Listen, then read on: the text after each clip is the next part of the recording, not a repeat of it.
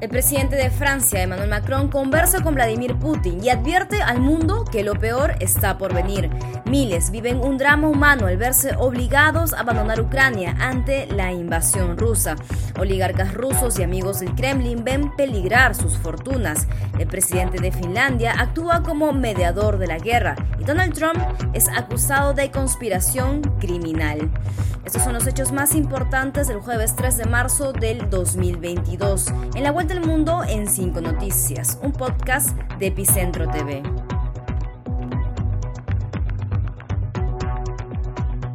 Hola, yo soy Clara Elvira Ospina y esto es La Vuelta al Mundo en 5 noticias. Putin arrecia, lo peor está por venir.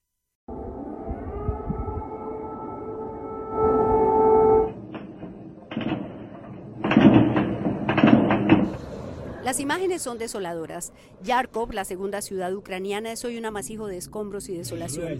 Han llovido cohetes, Rusia no se detiene ante nada y Putin dice que la operación militar avanza al ritmo que se tenía previsto.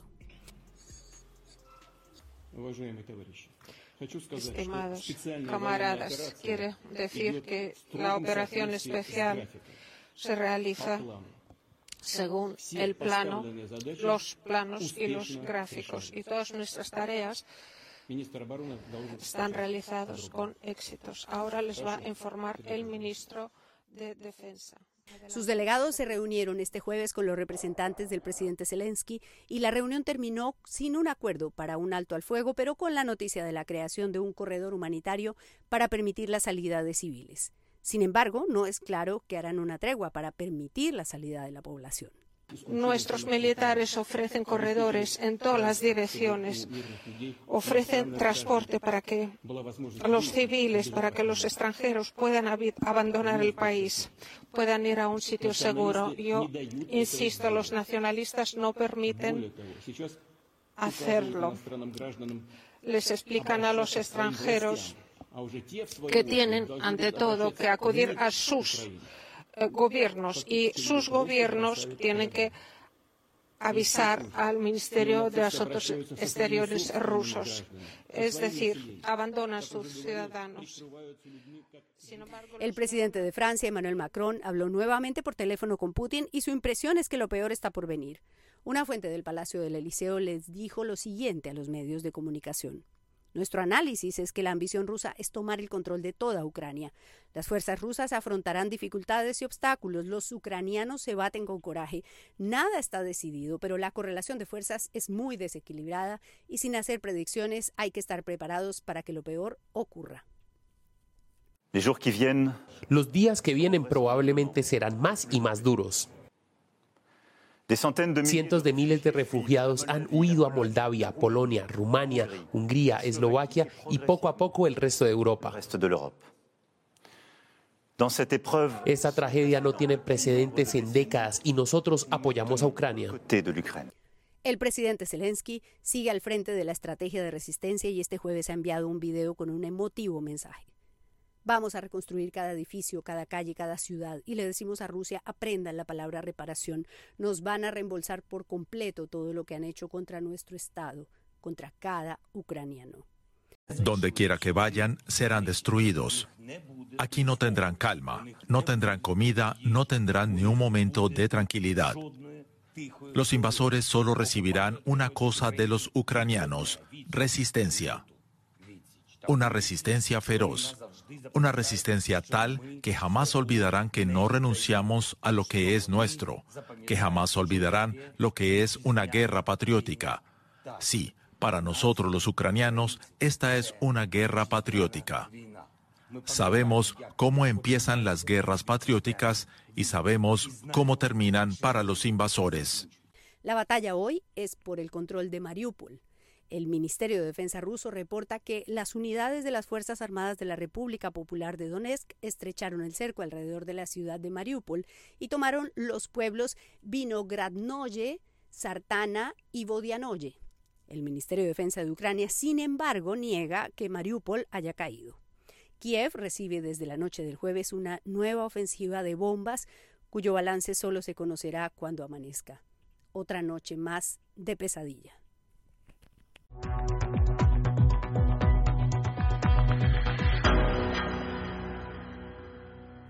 El drama de las víctimas. Tell me about your story. My story.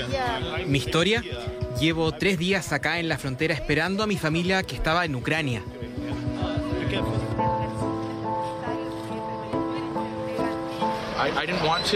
No me quería ir.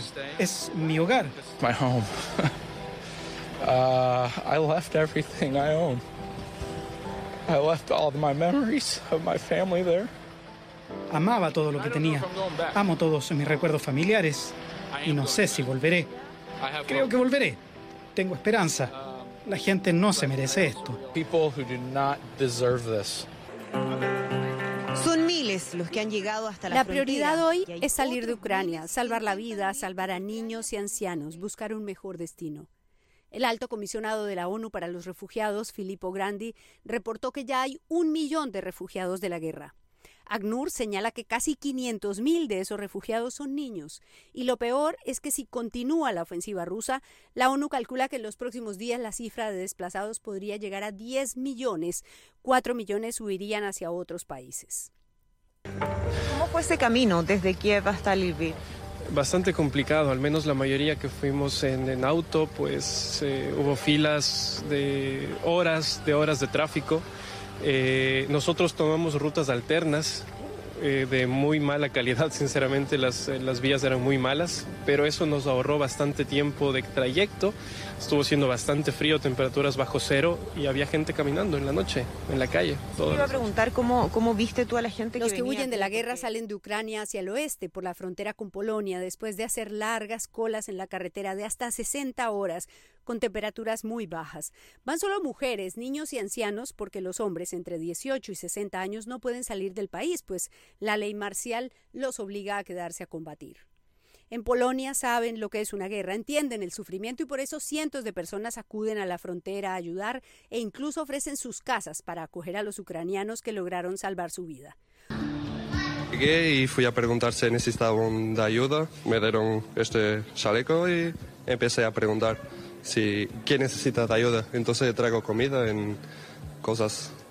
Ti- Tienen mucho frío y tenemos que traer comida, café, todo. Otros refugiados, un poco menos de la mitad, han llegado a Moldavia, Rumania, Eslovaquia y Hungría. Esta es la mayor crisis de refugiados de los últimos 50 años en Europa, no solo por el número de personas, sino por la velocidad con la que avanza. Pero entre los desfavorecidos, los que sufren, los que no tienen nada, también hay categorías y discriminación.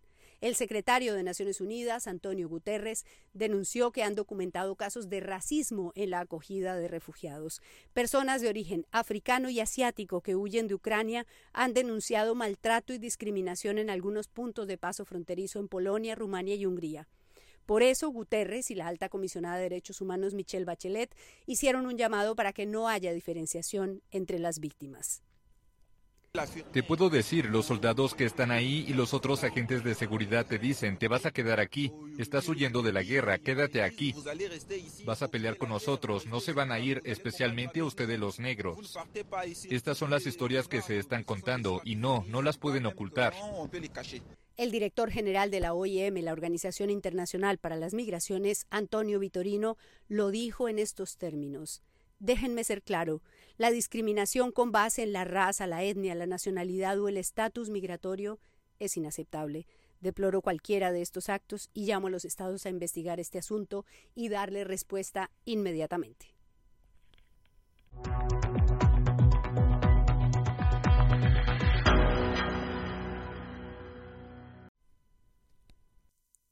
Millonarios rusos en peligro. Se enfrenta Rusia a la mayor tormenta económica de los últimos 20 años. ¿Esperaba el presidente ruso Vladimir Putin un castigo económico, político y militar tan grande? ¿Podrá la economía rusa resistir esta especie de tsunami? ¿Hasta dónde están dispuestos a llegar los aliados? Atentos.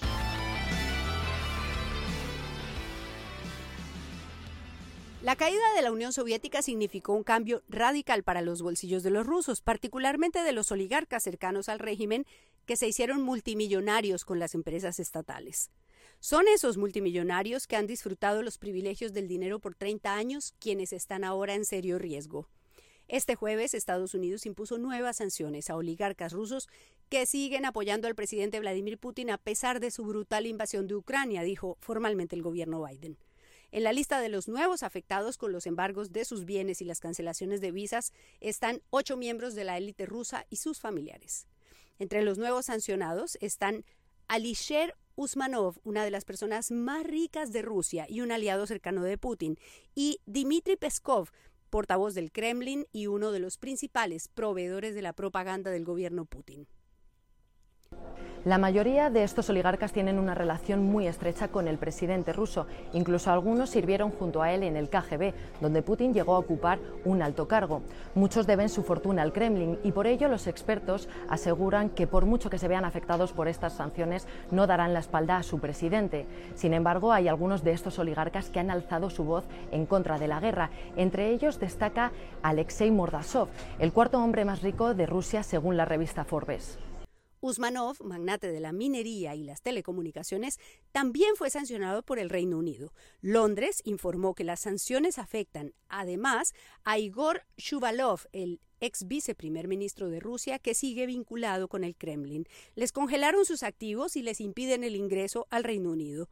Solo las fortunas de estos dos caballeros suman más de 19 mil millones de dólares como por ejemplo, de acuerdo a la revista Money, entre sus propiedades se encuentra una colección de lujosos yates, entre los que se destaca el Olympia, una nave de superlujo de 57 metros de largo con valor de 35 millones de dólares, mismo que cuenta con varias habitaciones, una piscina y una tripulación de 15 personas que viven en el barco para cuando el presidente ruso pero como los millonarios nunca pierden, al menos uno de los rusos más ricos del mundo está a punto de evadir las sanciones. Roman Abramovich ya estaría cerca de cerrar la venta del Chelsea, un proceso que apenas confirmó el miércoles.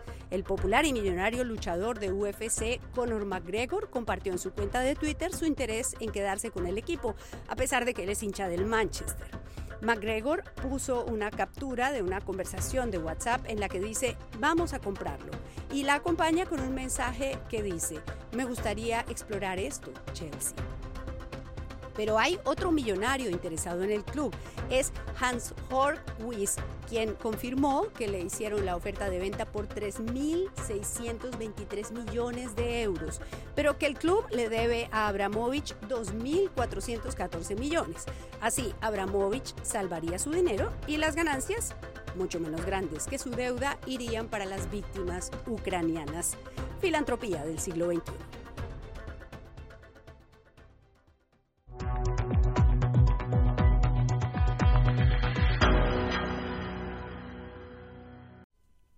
Un buen componedor. Su gestión destaca por haber logrado que Finlandia mantenga un delicado equilibrio en sus relaciones con la vecina Rusia y sus vínculos con la OTAN, a pesar de que la nación finlandesa no forma parte de la alianza militar intergubernamental. Saúl Niinisto tiene 73 años. Está en el quinto año de su segundo periodo de gobierno de seis años en Finlandia. Tiene 90% de aprobación. Conoce bien a Putin y sabe dar consejos. Por eso parece el personaje clave para ayudarle al mundo a encontrar una salida a esta situación con Ucrania. Ninisto se reúne este viernes con el presidente Joe Biden en la Casa Blanca, lo que ha generado grandes especulaciones también sobre la posibilidad de que Finlandia entre a la OTAN. Los observadores más serenos creen que el encuentro tiene por objetivo encontrar fórmulas creativas para terminar esta guerra. Ninisto ha sido una especie de buen componedor en momentos difíciles de Rusia con Occidente y tras la salida del poder de Angela Merkel, que llevaba la relación de Europa con Putin, ha tomado un gran protagonismo. Incluso en tiempos de paz, los presidentes le piden consejo antes de hablar con Putin. We were just talking backstage a little bit, but as a country, Finland has really set itself apart when it comes to climate action, aggressively investing in clean energy research and development.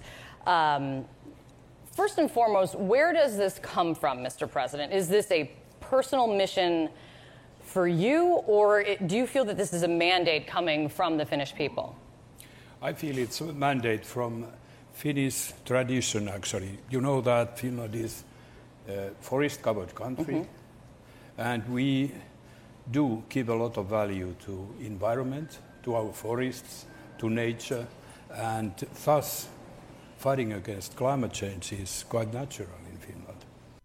Finlandia comparte con Rusia una frontera de 1.340 kilómetros y el martes anunció el envío de apoyo militar a Ucrania. El presidente finlandés conoce a Putin. Hace algunas semanas se reunió con él y tras el encuentro se declaró muy preocupado por lo que pudiera pasar con Ucrania. Dijo que lo veía seguro y radicalizado. En su pensamiento y su firmeza hay un cambio total, aseguró, y agregó que Putin siente que debe aprovechar la oportunidad que se le presenta. Finlandia tiene uno de los ejércitos más potentes de Europa considerando el tamaño del país. El tema del ingreso a la OTAN no era un asunto prioritario en Finlandia, pero ahora ha empezado a cambiar la opinión de los ciudadanos y los políticos alrededor del ingreso a la Alianza Atlántica, más aún después de la advertencia de la semana pasada de Putin contra el país y Suecia por si se les ocurría entrar al grupo de defensa atlántica. Dicen los expertos que si Finlandia tomara la decisión de entrar a la OTAN, lo haría sí o sí acompañado por Suecia.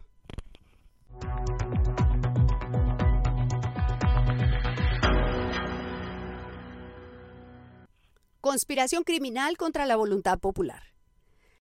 And we were getting ready for a big celebration. We, we were winning everything, and all of a sudden it was just called off.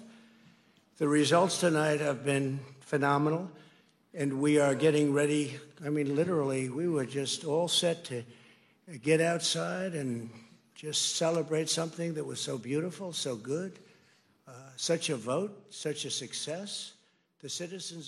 Que Donald Trump es un mal perdedor, lo sabemos. También que sus seguidores siguen sin resignarse. El mundo vio cómo reaccionó Trump a los resultados de noviembre del 2020 y cómo sus huestes atacaron el Capitolio el 6 de enero de 2021. Ahora, la Comisión del Congreso que investiga sus hechos concluye que Trump hizo parte de una conspiración criminal para revertir los resultados de las elecciones. For the first time, the House committee investigating the January 6th insurrection attack on the U.S. Capitol laid out a criminal case against former President Donald Trump. In the filing, the committee's lawyers argue that Trump, his attorney John Eastman, and others could be criminally charged with conspiring to defraud the American people and obstruct an official congressional proceeding. El comité tiene bases de buena fe para concluir que el expresidente y miembros de su campaña se involucraron en una conspiración criminal para defraudar a Estados Unidos, dice el documento oficial del comité. El pronunciamiento del comité es motivado por la negativa a declarar del abogado John Eastman, quien escribió un memorando en el que daba lineamientos para que el vicepresidente Mike Pence impidiera que ese 6 de enero el Congreso proclamara ganador a Joe Biden. El comité lo citó a declarar y él se negó argumentando la confidencialidad del abogado y el cliente, pero el comité dice que ese argumento no es válido porque hay bases sólidas para creer que él y otros, incluido Trump, podrían haber participado en actos criminales y o fraudulentos para intentar revertir la elección. Los legisladores dijeron que la evidencia les da una base de buena fe para concluir que Trump violó la ley que criminaliza la conspiración para cometer una ofensa contra Estados Unidos. El caso sigue abierto.